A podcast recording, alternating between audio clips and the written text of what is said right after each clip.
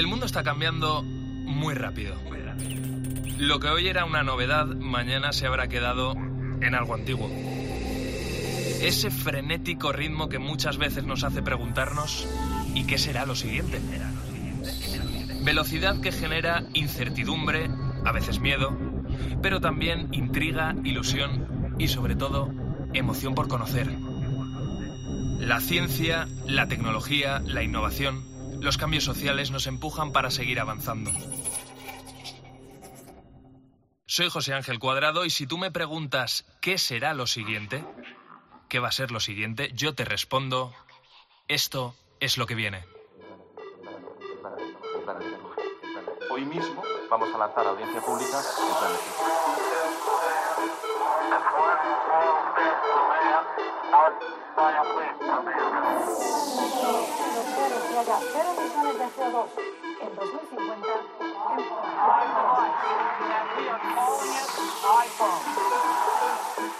El comité ha llegado a una conclusión científica clara. Es una vacuna segura y efectiva. En COPE. José Ángel Cuadrado. Lo que viene.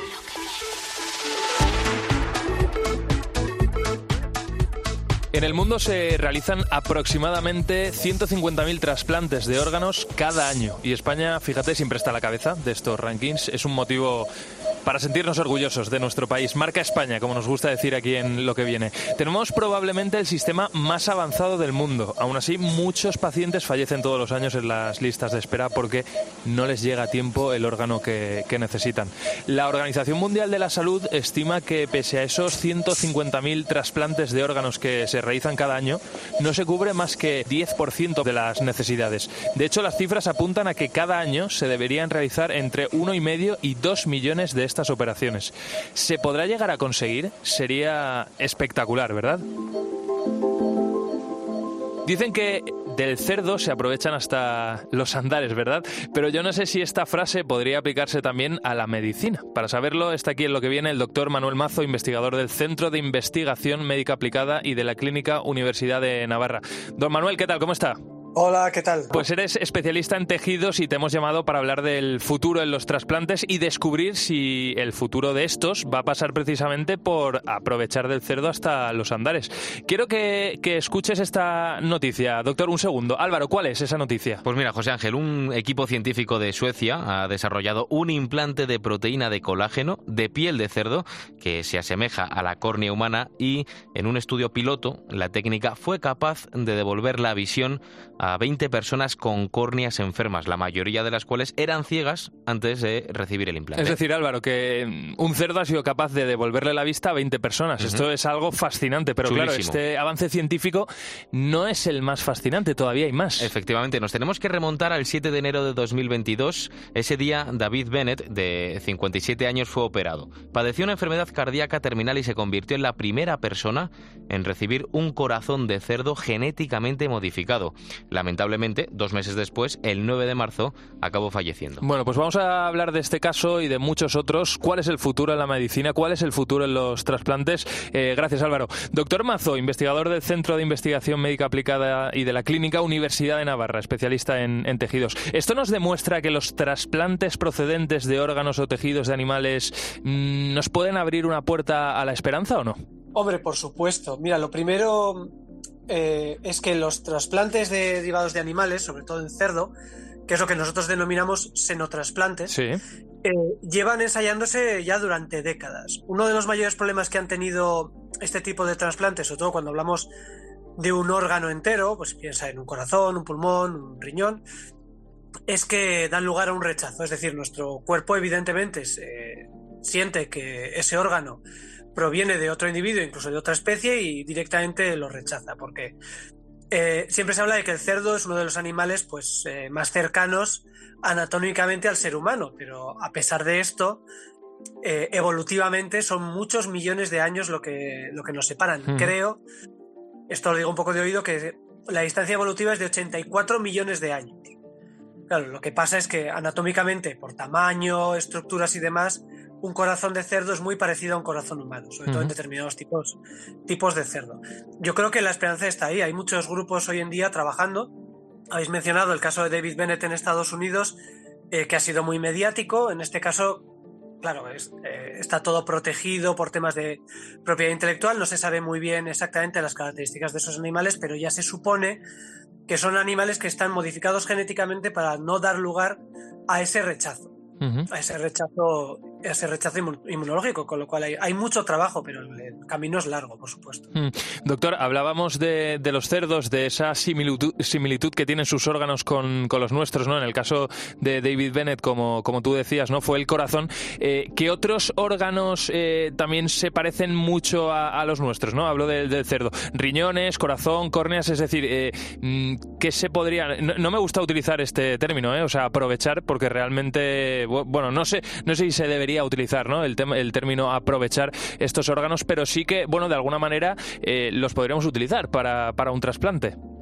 Sí, pero en, en, en, cualquier caso no, efectivamente, no podríamos hablar de aprovechar porque claro. tendríamos que hablar de unos animales que tienen que estar modificados genéticamente, crecidos y nacidos en, digamos, en instalaciones específicamente protegidas para, de contaminantes ambientales, o sea, todo lo que haga que, que ese animal pueda ser pueda ser viable para dar lugar a un trasplante. O sea que no, no, es un aprovechamiento, no es decir, bueno, pues toda la víscera de este animal de, del matadero, venga, pues vamos a utilizarla también para el trasplante. ¿no? Sería claro. algo totalmente diferente. Mm. Eh, ¿nos, puede, eh, ¿Nos puedes explicar cómo es el, proceso realmente desde que se extrae el órgano del animal hasta que posteriormente eh, se coloca en, un ser humano? O sea, ¿cómo es ese proceso? En una, persona ya más o menos se, conoce, ¿no? O sea, hay donaciones que son de personas que acaban de fallecer, ¿no? Eh, bueno, también hay donaciones de personas que no necesariamente han fallecido, que donan, su órgano a un familiar, a una persona cercana, lo que sea. En el caso de los animales, ¿cómo sería ese proceso? En el caso de los animales, la logística estaría muchísimo más simplificada. Porque, eh, a ver, como es que esto puede sonar para, para, cualquiera, puede sonar un poco bruto, ¿no? Pero tú podrías tener una, de, una donación a demanda. Es decir, no tendrías que esperar a que haya una disponibilidad del órgano, sino que el animal podría ser eh, procesado o sacrificado, como queréis llamarlo, sí. en el momento en el que ese órgano sea necesario. Claro. O bien como claro, estaríamos hablando de animales que serían muy valiosos. En el momento en el que, imaginaos, me lo estoy inventando, pero imaginaos que se pudiera trasplantar pulmón, corazón y, e hígado. ¿no? Sí. Pues en el momento en el que de un animal se puede aprovechar todo, eso iría a sacrificio.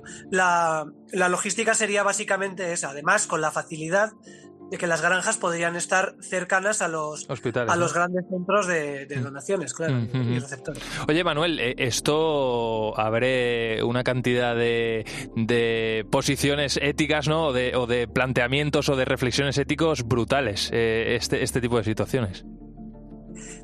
Sí, o sea, yo lo entiendo, ¿eh?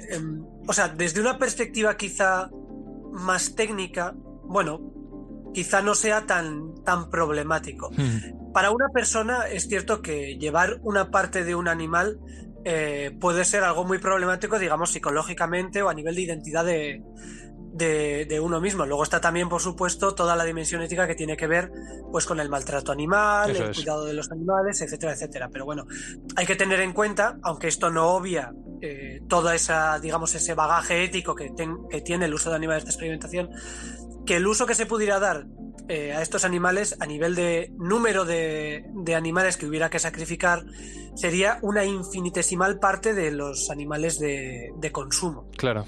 Eh, oye, Manuel, tú eres experto en, tejidos, ¿no? Estamos hablando en este caso de eh, tejidos orgánicos, ¿no? Estamos hablando de órganos que proceden de animales. Eh, ¿Podemos soñar en un futuro con reproducir órganos a, a, partir de tejidos sintéticos, de tejidos no orgánicos? ¿Eso cómo, cómo de alguna manera interactuaría con nuestro cuerpo, con el cuerpo humano? Mira, la ventaja que tiene la ciencia es que tú puedes soñar lo que quieras. Ya que te funcione o no, eso ya es otro problema. Sí. Pero eh, los tejidos sintéticos, claro, estaríamos hablando de tejidos que no están compuestos de células biológicas, es. etcétera, etcétera. Esto ya está al orden del día. Hay un dispositivo que se llama el corazón artificial, hablo de mi campo, que es sí. eh, eh, cardio. El, si pensamos en el corazón, y esto por favor que no venga ningún experto a, a, a, luego buscarme por la calle para echármelo en cara, la mayor función del corazón es el bombeo de sangre, y es decir, es como una bomba. esto, esto, hoy en día ya hay dispositivos eh, puramente mecánicos que son capaces de replicar esto. Claro, el tejido biológico tiene muchísimas ventajas. ¿Por qué? Pues porque se puede adaptar al crecimiento de un individuo. Imagínate que hay que ponerle un dispositivo mecánico a un niño. Sí. El niño va a crecer y ese dispositivo, digamos, artificial no va a crecer. Eso es un problema. Adaptarse a las distintas demandas que pueda tener un organismo en determinadas situaciones, por ejemplo en el corazón, que puede latir más rápido cuando hacemos deporte, cuando estamos bajo estrés, eso tampoco es muy difícil de replicar. Hay, sin embargo, otra variante que se llama ingeniería de tejidos, que ya aprovecho la, aprovecho la cuña publicitaria por que supuesto. es trabajo yo. Sí, sí. que básicamente lo que intentamos es emplear tecnología de biomateriales, células madre, impresión 3D, etcétera, etcétera, para fabricar eh, tejido biológico, ¿no? Para hacer una réplica de ese órgano. Estamos todavía lejos, esto hay que decirlo, pero bueno, todo llegará. Para hacer una réplica de ese tejido biológico biológicamente en el, en el laboratorio, o sea que no nos haría falta algo puramente artificial. ¿Y eso en qué punto está? Porque dices tú, aquí podemos soñar lo que nos dé la gana, ¿no? Eh, ¿En qué punto está? O sea, para que esto sea una, una, realidad y de alguna manera esa técnica se empiece a utilizar de manera masiva, ¿qué tienen que pasar? ¿10, 15 años o, o, o mucho menos? Porque esto es verdad que la avanza muy rápido. La pregunta del tiempo es la preferida de, de los periodistas, si es la más difícil. Porque en ciencia muchas veces si tú dices que algo va a tardar 10 años, de repente te encuentras que alguien lo ha conseguido mañana sí. y cuando dices que va a ser mañana, tardas 10 años en hacerlo, ¿no? Ahora mismo nosotros, nosotros me refiero a nivel, de, a nivel mundial, ya se es capaz de fabricar fragmentos de corazón en el laboratorio. Uh -huh. El problema es que hay uno de los mayores de las mayores barreras en este momento es la económica, porque esto es todavía muy caro.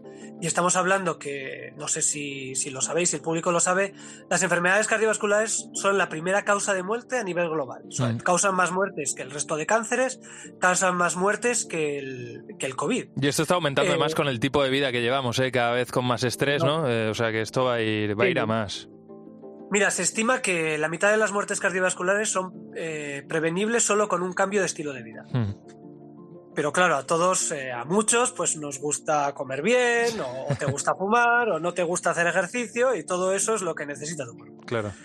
Entonces, después de este rollo que me he metido, no sé dónde andamos. Ah, eso. No, esta, ¿Cuánto esta queda tecnología... para que la ingeniería de tejidos eh, sea una realidad a nivel masivo, no? Esta tecnología está ahí, pero por ahora yo creo que la mayor barrera es económica. Hmm. Eh, bueno, o sea, cuando se inventó la penicilina tampoco era para todos. Claro. Entonces, o cuando la insulina recombinante estuvo disponible, y esto con el tiempo se ha hecho disponible, ¿no? Siempre hay que abrir camino de alguna manera, aunque no sea económicamente viable, para que luego todo se vaya abaratando. Mm. Voy a decir 10 años, voy a elegir la respuesta A, 10 años, porque es muy segura. que... Manuel, estoy apuntando todo esto, ¿eh? Y en 10 años seguirá lo que bueno, viene bueno. y te volveremos a llamar. O sea que corres ese riesgo, corres ese riesgo. Manuel, ha sido, ha sido un placer tenerte aquí en lo que viene y charlar un rato sobre, bueno, eh, hacia dónde va el futuro en el trasplante de órganos y abrir esa ventanita a la esperanza con lo que tú decías, la ingeniería de tejidos que seguro que va a avanzar muy rápido. Investigador del Centro de Investigación Médica Aplicada y de la Clínica Universidad de Navarra. Gracias y mucha suerte. Muchas gracias a vosotros. Para cuando queráis ya sabéis dónde estoy. En COPE, lo que viene. José Ángel Cuadrado.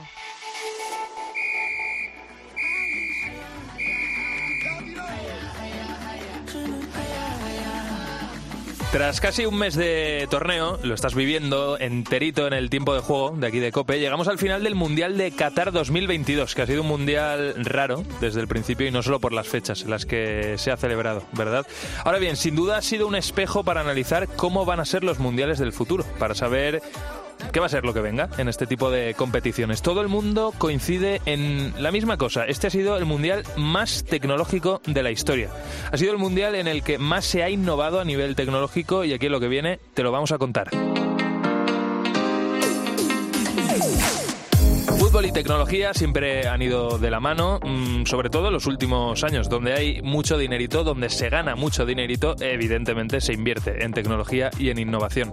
Lo vemos, por ejemplo, desde hace unos años en el bar, que tiene su polémica, ¿eh? No sé si estás a favor, en contra, en fin. Pero alguna vez mm, pensaste que los balones tenían algo que ver con la tecnología? ¿Lo pensaste alguna vez? Álvaro Rubio, el redactor de lo que viene, que está a la última en Cachivaches, ¿qué tal? ¿Cómo estás? Pues muy bien, después de estar aquí sentado con vosotros, mucho mejor. Y yo también. Empezamos hablando de la tecnología en los balones del fútbol. El titular llama bastante, bastante la atención. Los balones del Mundial de Fútbol de Qatar se cargan por USB. Esto mm, yo necesito que se lo expliques a la gente. Yo me lo conozco un poco, pero explícalo un poco mejor, Álvaro. A ver, no te asustes que es sencillo. A la vez es bastante novedoso, pero para que te hagas una idea, se cargan como un teléfono móvil y es algo que va a revolucionar los eventos deportivos de aquí en adelante. El nombre de este balón es Al-Rihla lo he intentado pronunciar. ¿Cómo, cómo? Al-Rihla. Al-Rihla, ¿vale? Es, es, en árabe, significa el viaje. Y en su interior eh, esconde un chip que integra dos sensores, llamado el UWB y el IMU.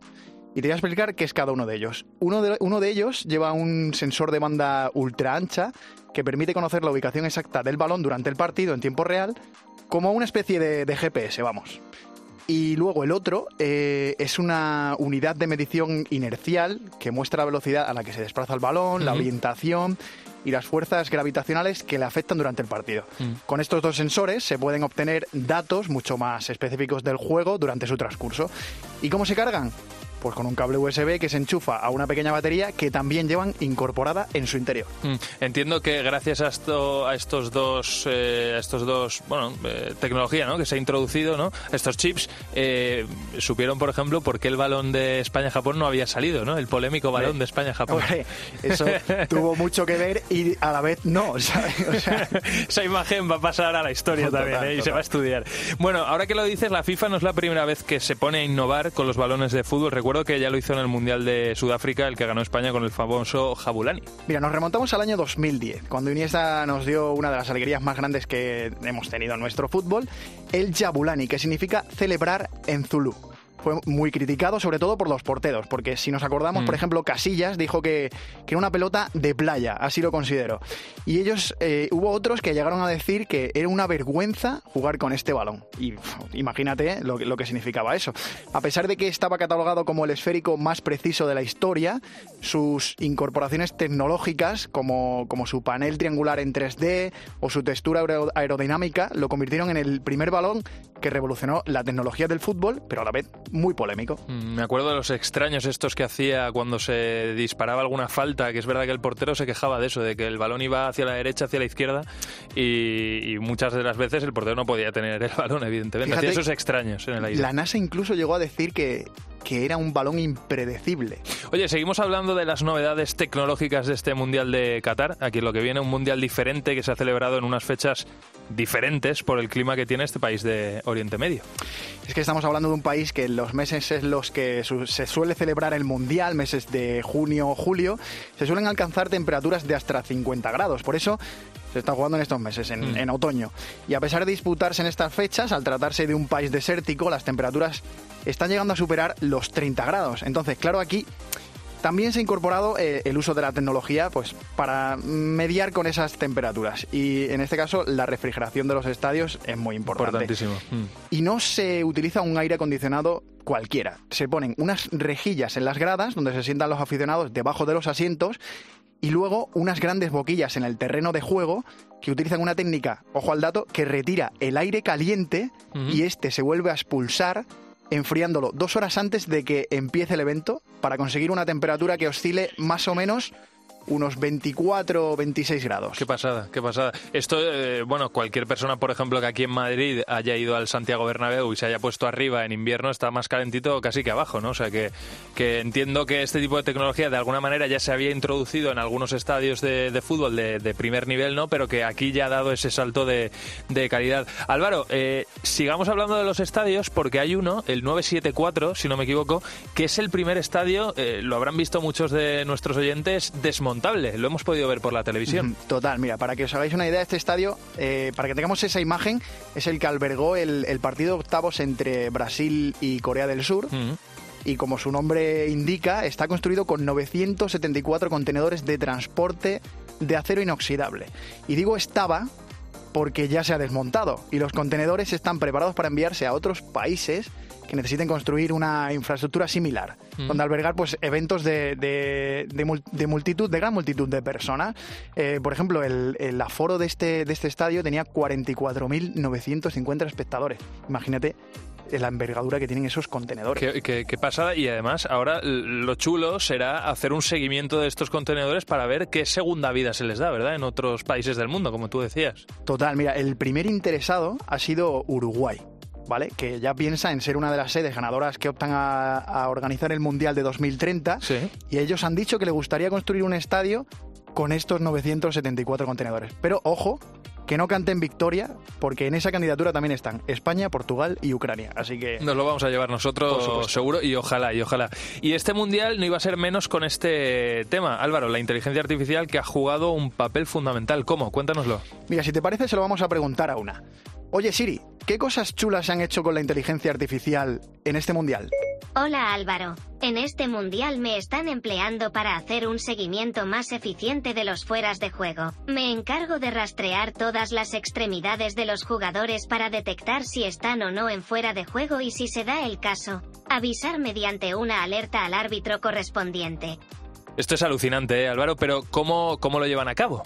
Pues mira, este sistema de inteligencia artificial y tecnología semiautomática va acompañada de 12 cámaras instaladas en la cubierta del estadio que captan los movimientos de la pelota y 29 puntos de datos en el cuerpo de cada jugador que toman hasta 50 veces por segundo. Pues, por mucha tecnología que haya, como hemos dicho antes, Sigue habiendo- siempre habrá una persona detrás que decida si está o no en posición incorrecta y nos pasará pues como cuando salió el balón con... con- Sí, siempre con Japón. habrá, jugadas eh, en las que sí, te, te lo van a enseñar, pero tú aún así sigues sin verlo, como en el partido de verdad de España-Japón, que ese balón yo sigo viéndolo fuera. Sí, sí, sí, pero con la tú- tecnología se dijo que no había salido del todo. Tú y todo el mundo que lo haya visto. En fin, Álvaro, estamos hablando de muchísimos datos. Esto al final es el Big Data, ¿no? Eh, muchísimos miles, millones de, de datos. eh, y aquí también ha intervenido el Big Data en el Mundial de Qatar en una iniciativa que me parece muy, muy interesante y que quiero además que, que le contemos a todas las personas que están escuchando ahora mismo lo, lo que viene. La aplicación para jugadores FIFA Player. Eh, ¿Qué es? ¿En qué consiste exactamente? Pues mira, FIFA Player es una herramienta con la que los futbolistas pueden ver en tiempo real cuál es su rendimiento durante los partidos. Pueden ver parámetros de sus datos futbolísticos optimizados e incluso fotografías de sus acciones durante el partido. Vamos, un juguetito para presumir luego en sus redes sociales de si han hecho el partido bien o no. Vamos, que esto está más pensado para los jugadores que para otra cosa. Bueno, a ver, tú puedes verlo también, el, el juego que están haciendo, pues los típicos eh, jugadores que, que- que tienen aplicaciones en sus móviles, pues como por ejemplo el Comunio Sí. y típicas aplicaciones así, que juegas durante el Mundial a ver qué rendimiento ha tenido tu jugador, pues esto te viene muy bien también. Mm. Bueno, muy interesante todo esto que nos has contado, Álvaro. Ahora la siguiente pregunta, y esto va a ser lo que viene, es si este va a ser el Mundial de Lionel Messi. Porque la final del Mundial se va a disputar en unas horas y vamos a ver si Argentina se levanta, levanta finalmente esa Copa del, del Mundo, que los argentinos ya estaban con que este era el Mundial de Messi, que va a ser su último Mundial, así que ya veremos. Yo estoy nervioso, ¿eh? ¿Tú crees que se lo va a llevar Argentina o no? A mí me gustaría, porque es un premio para Messi. Bueno, pues ya veremos qué sucede. Álvaro, muchísimas gracias. Gracias a Continuamos vosotros. en lo que viene. En Cope, lo que viene. José Ángel Cuadrado.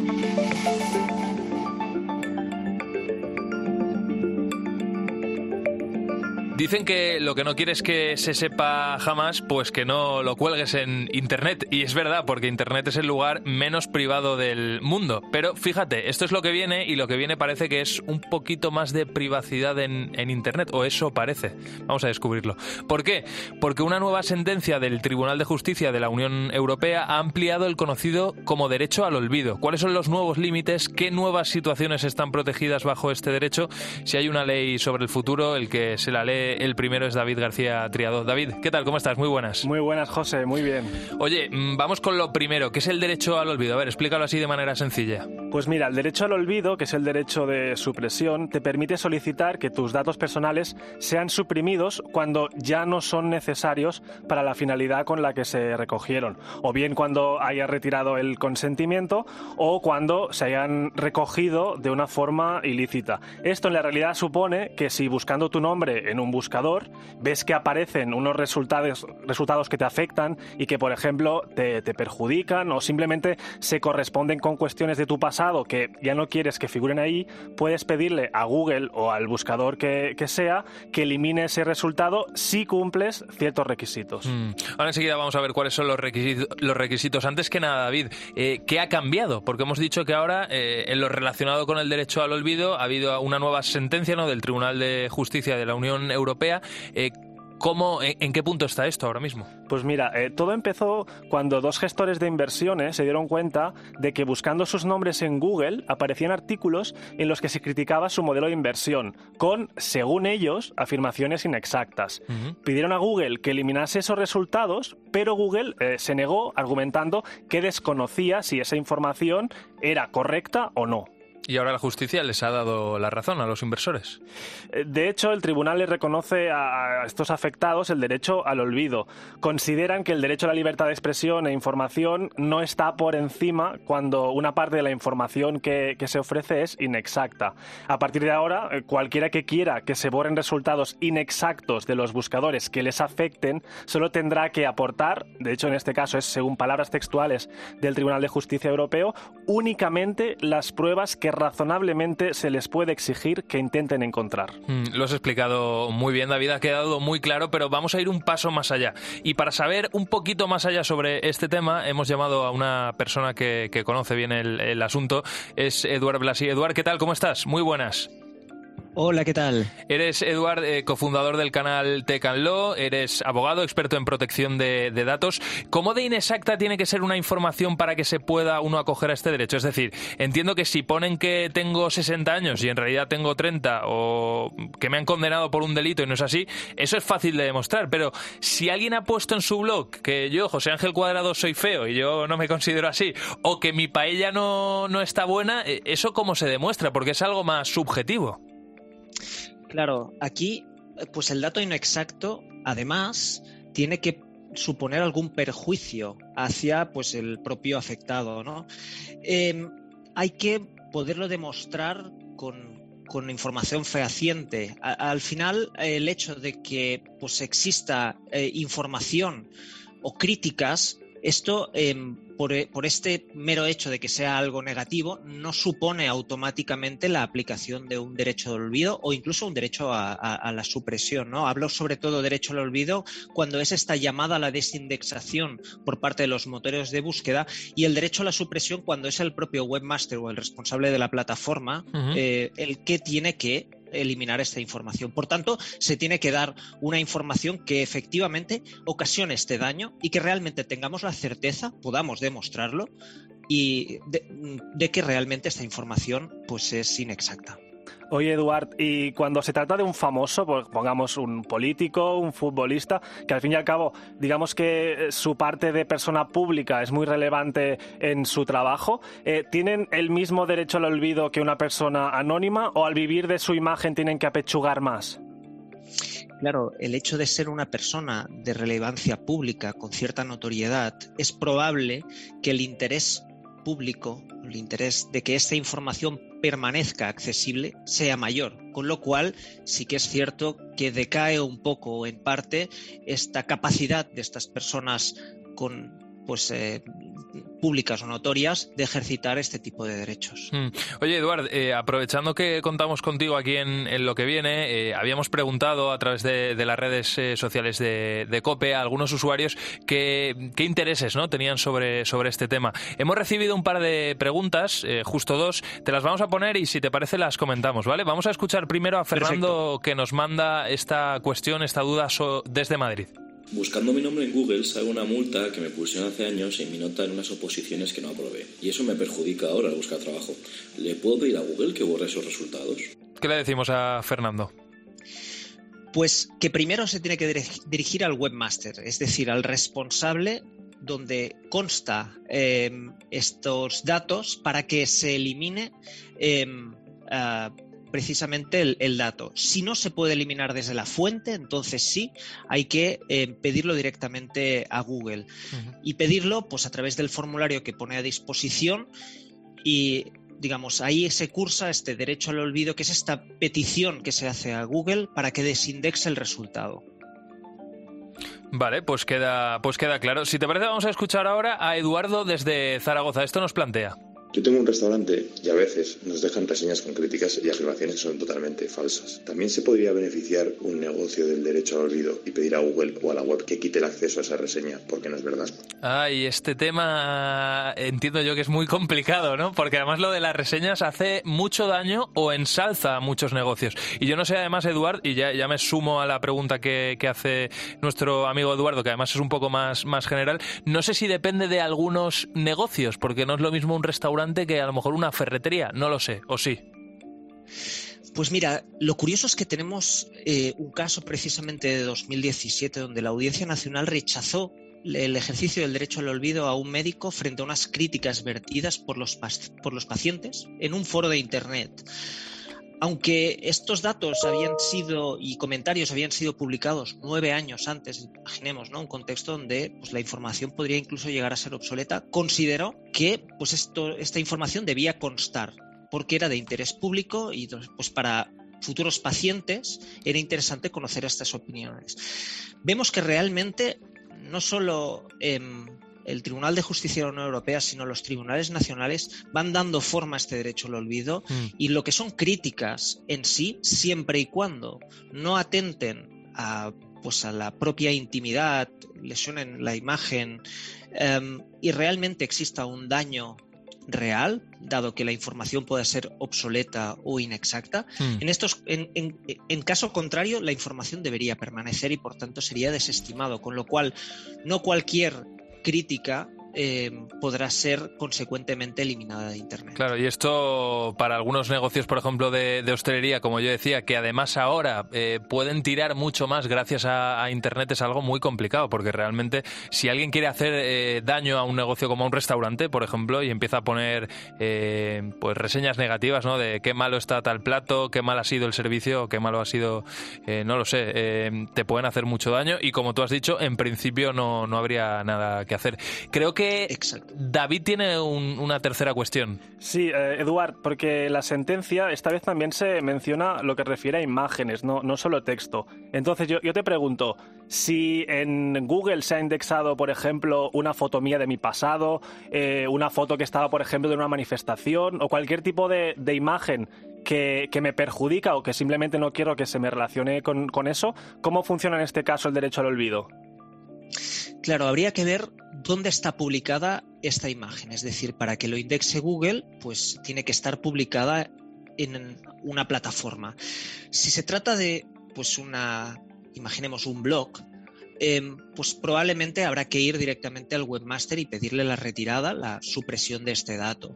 Si por lo que sea está en un periódico vamos a decir, un periódico de tirada nacional, ahí probablemente existe esta libertad de expresión e información y a lo mejor existe un racional donde se digamos, el propio medio no tenga que eliminar esta imagen, en cuyo caso sería posible ejercitar este derecho al olvido. Pero siempre que la imagen se, fuera accesoria a la noticia, no fuera un elemento principal y, no, y, digamos, no, no existiera racional para mantener esta imagen publicada, si fuera el caso de que estuviera publicada en un medio mm. eh, de difusión. Eduard, qué tema más interesante y además cómo van a cambiar las cosas en el futuro, ¿eh? porque la tecnología va muy rápido, cada vez surgen nuevas plataformas, nuevos canales de comunicación, nuevas, en fin, nuevas plataformas en las que poder colgar mm, contenido de todo tipo y todo esto entiendo yo que se va a tener que ir regulando con, con el paso del tiempo, ¿verdad? Exacto, al final el derecho tecnológico es un derecho vivo que si bien existe pues unos principios y unos cimientos, eh, pues evoluciona con la, propia, digamos, naturaleza de, la ciudadanía mm. y, de la sociedad. Mm. Pues estaremos conectados y te volveremos a llamar si no te importa para ir descubriendo este mundo apasionante. Además, para los que eh, quieran seguirte también en, tu día a día, como hemos dicho, eres cofundador del canal Law, o sea que ahí te pueden encontrar. Eduard Blasi, abogado experto en protección de datos, gracias por haberte asomado aquí en A lo que viene. Muchas gracias a vosotros. David, seguiremos investigando y escudriñando, porque esto, como digo yo, va a seguir avanzando. Como siempre, un placer. Hasta luego, David. Continuamos aquí en lo que viene. En COPE. Lo que viene. José Ángel Cuadrado. La tecnología sigue dando pasos agigantados para mejorar nuestra vida. Hoy en lo que viene te vamos a hablar de uno de ellos y es una pasada. ¿Cuántas veces habrás escuchado por la radio, habrás visto por la tele o cuántos mensajes te habrán llegado al móvil alertándote de la falta de sangre? Es decir, de que se necesitan donaciones.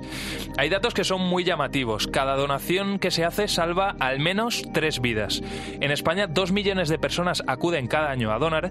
Esto equivale a que cada día digo, cada día pueden salvar la vida 75 personas gracias a estas donaciones. Es una pasada, ¿verdad? Cuando le ponemos esas cifras tan concretas, realmente nos damos cuenta de lo importante que es este gesto. Y del total de sangre donada, el 24% se emplea con pacientes con cáncer y otro 23% es para atender necesidades de intervenciones quirúrgicas, ginecología, problemas inmunes también. Son cosas muy grandes, esto es muy importante, lo que se puede conseguir con un simple gesto. Pero la pregunta es, ¿y si en el futuro todo esto no hiciera falta? ¿Y si en el futuro no fuera necesario donar sangre para salvar vidas?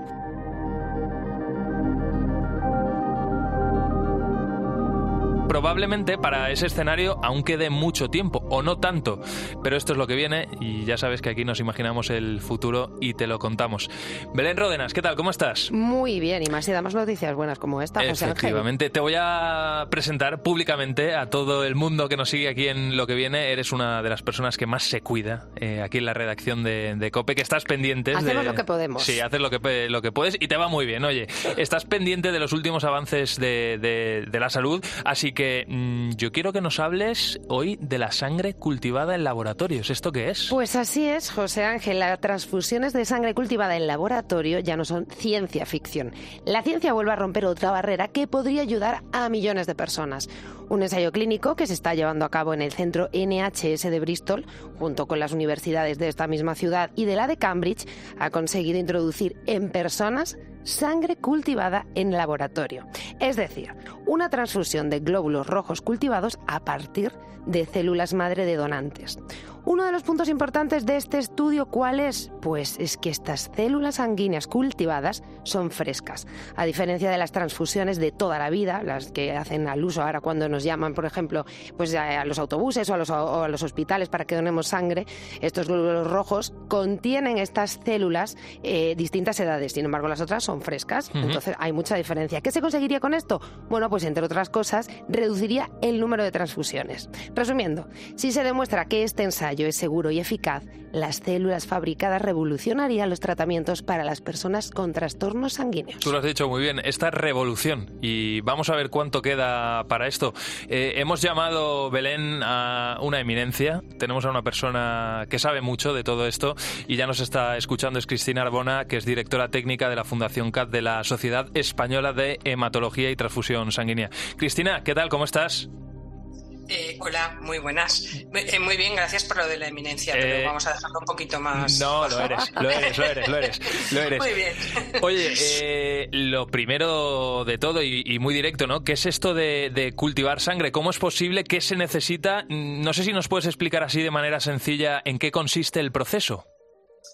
Pues mira, eh, aunque ellos no, no el, el ensayo que han publicado, o sea, que, que es- que está en marcha, no ha dado muchas eh, eh, much- muchas mm, eh, información sobre cómo, cómo lo hacen. mm, Bueno, pues eh, eh, podemos decir que no son el único grupo que, trabaja con, glóbulos rojos cultivados y lo que se sabe sobre, sobre ello es que es necesario recoger una parte de las células más inmaduras que circulan por la sangre, bien de células madre, de unidades de sangre de cordón, o bien de células madre incluso de la médula ósea de donantes voluntarios, o bien desde lo- la poca cantidad que hay, pero de los donantes de sangre habitual, que también hay células madre circulantes, e incluso eh, en, en el, eh, los últimos eh, trabajos que eh, hablan eh, que no es necesario que nos vayamos a esas células eh, madres solamente a, a recoger esas células madres, sino que podemos coger lo que se llama la capa de glóbulos blancos de una sangre donada por un donante normal. Entonces, a partir de, de- de esas células, lo que hacen es hacer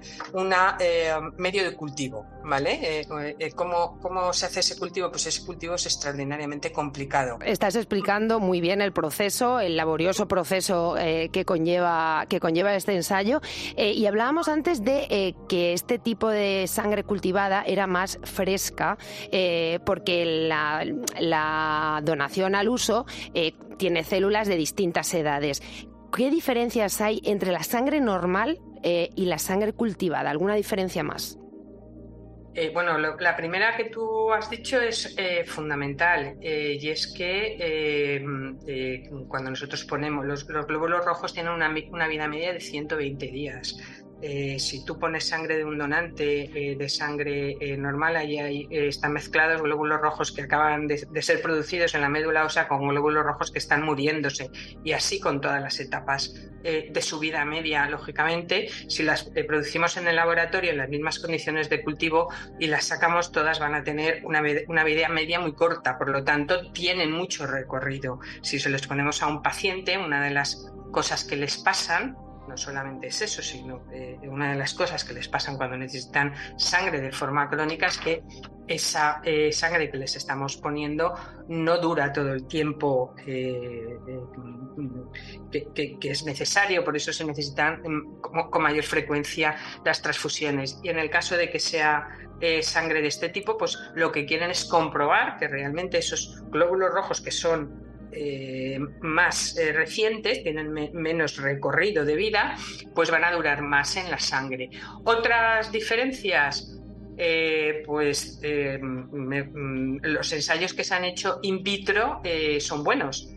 hay que ver realmente si luego liberan la hemoglobina de forma correcta, etcétera, etcétera. O sea, liberan el oxígeno de forma correcta, si no, no, tienen efectos tóxicos porque están cultivados en un medio que aunque no produce toxinas, no sabemos lo que puede pasar. Hmm. Es decir, eh, eh, para eso están los ensayos eh, tanto in vitro como in vivo, como están haciendo ahora. Claro, Cristina, ahora mismo estabas hablando de los tipos de grupos sanguíneos más extraños, más raros, o los que mm, más se pueden necesitar en, en algún momento. ¿En qué otros escenarios esta sangre cultivada podría ser esencial?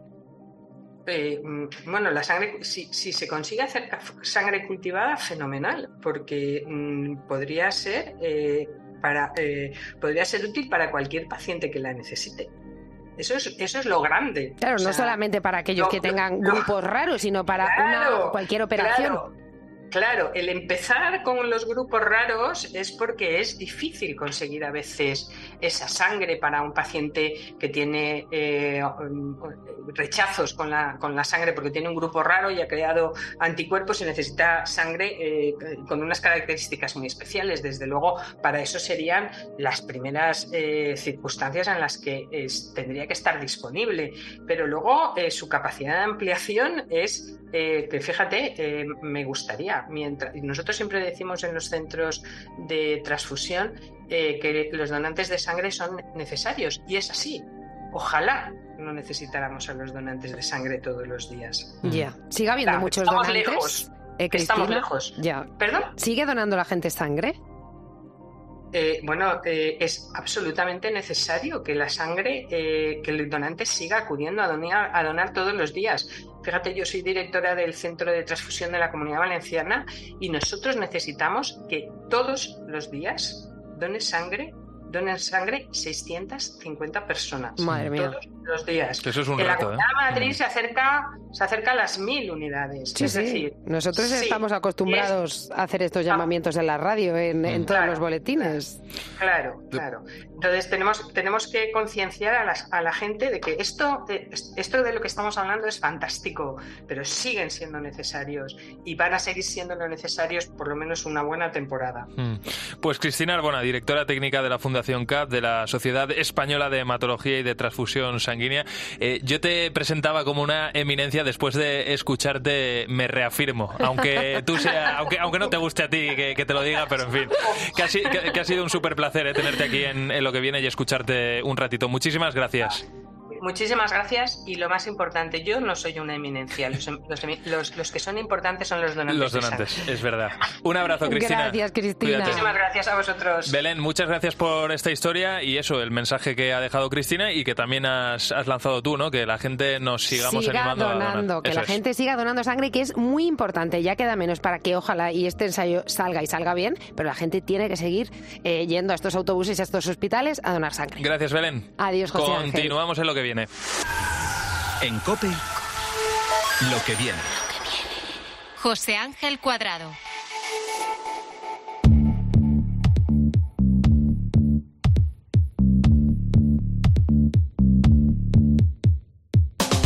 Llegamos al final de lo que viene. Este programa, ya lo sabes, que constantemente te habla del futuro, pero hoy quiero hacer una excepción y te quiero hablar del pasado. Más bien te quiero hablar de los que construyeron el pasado para que tú y yo podamos vivir en el futuro. Es decir, hablo de nuestros abuelos, de nuestros mayores o de nuestros padres.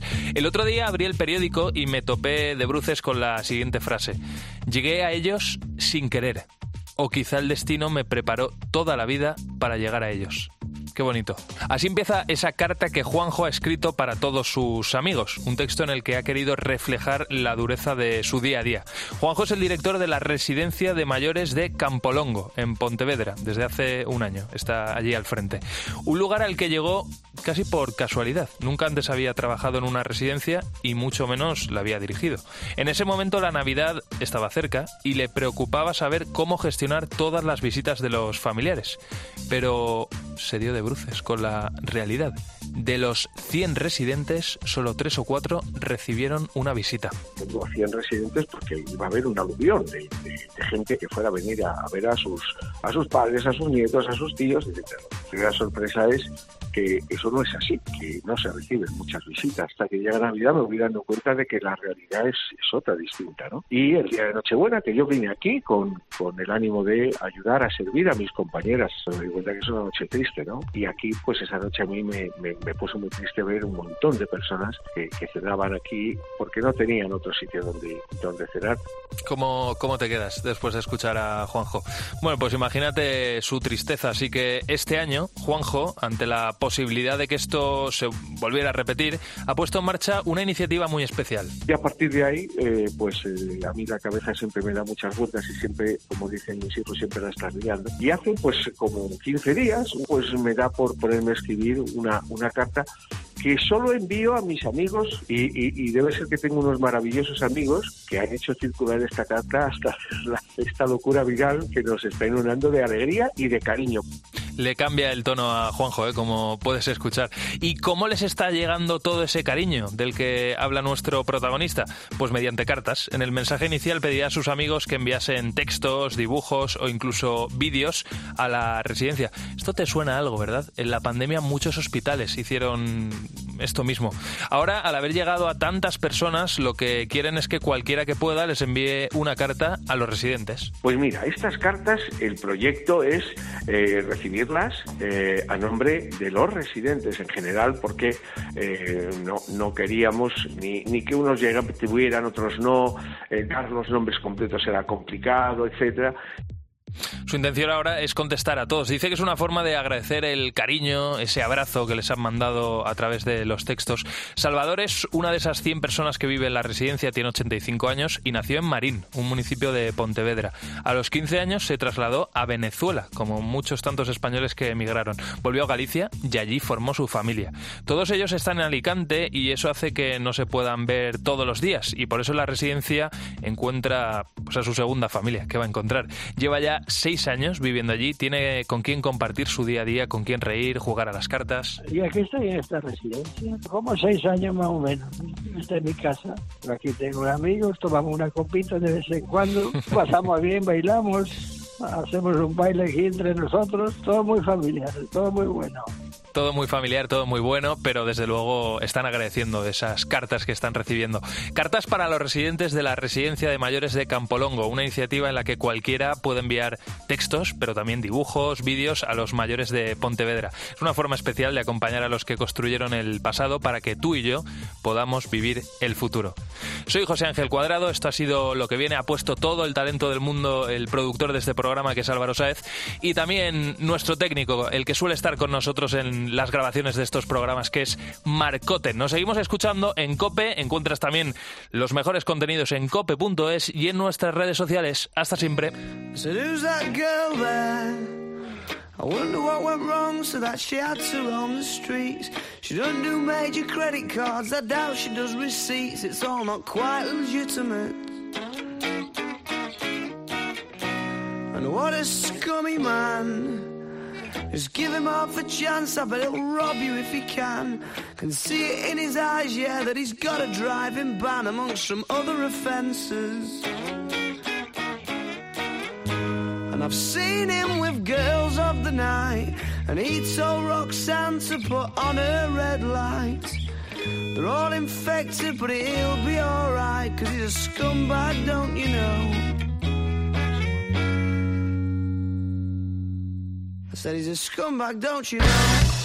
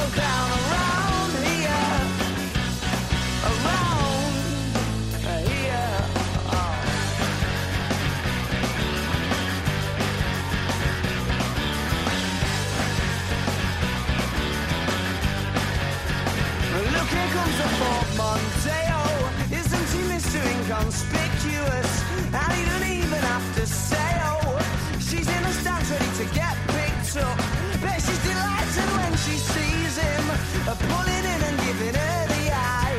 Because she must be freezing, scantily clad beneath the clear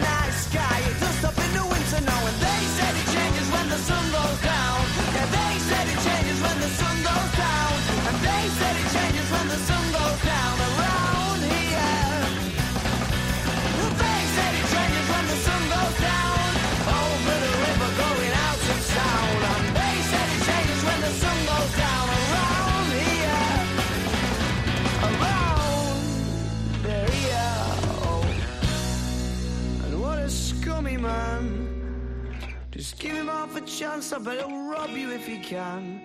And see it in his eyes, yeah, that he's got a nasty plan. I hope you're not involved at all.